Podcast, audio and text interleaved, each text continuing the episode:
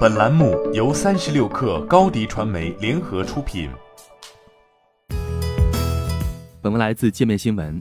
三月十六号，星巴克宣布现任总裁兼首席执行官凯文·约翰逊即将退休，接替他的是星巴克创始人、前任 CEO 霍华德·舒尔茨。星巴克董事会已任命后者为临时首席执行官，自二零二二年四月四号起生效。受此消息影响，星巴克股价在盘前交易中一度涨超百分之八。现年六十一岁的凯文·约翰逊在星巴克已经工作了十三年，于二零零九年进入星巴克董事会。二零一七年四月，他接替舒尔茨担任首席执行官一职，至今在位五年。四月四号卸任后，约翰逊将继续担任星巴克合作伙伴和公司董事会的特别顾问，直至九月。星巴克在声明中表示。约翰逊和整个执行团队对疫情的应对，让星巴克度过了现代历史上最困难的时期之一。在他任职期间，星巴克扩展了行业领先的数字产品，覆盖了美国和中国近四千五百万星巴克会员。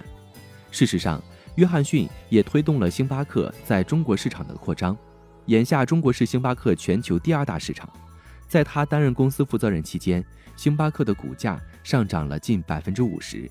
约翰逊则表示，早在一年前便告知星巴克董事会，将在全球疫情接近尾声时考虑退休，并称这是十三年来在星巴克工作生涯的自然终结。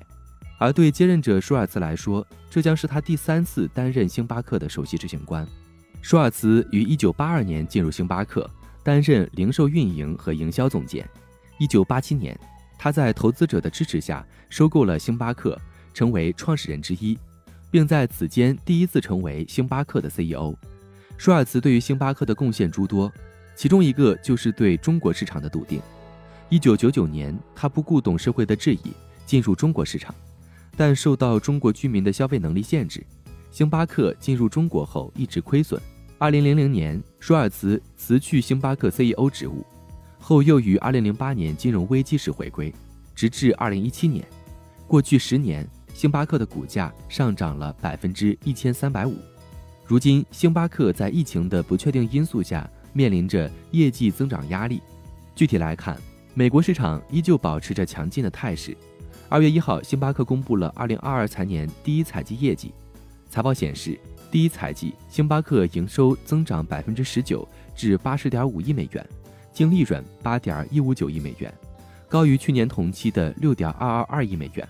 当季全球同店销售增长了百分之十三，美国同店销售同比增长百分之十八，两年增长百分之十二。但在美国以外，星巴克的咖啡需求减弱，国际同店销售下降百分之三，市场预期为增长百分之三点三。而在星巴克第二大市场中国，当季同店销售下降了百分之十四，财报期内平均客单价方面下滑百分之九。舒尔茨或许能够帮助星巴克在疫情常态化下找到一个新的增长模式。舒尔茨在一份声明中表示，虽然他不打算回到星巴克，但知道公司必须再次转型，迎接一个新的、令人兴奋的未来。让我们所有的利益相关者共同繁荣。品牌蓝 V 想涨粉就找高迪传媒，微信搜索高迪传媒，开启链接吧。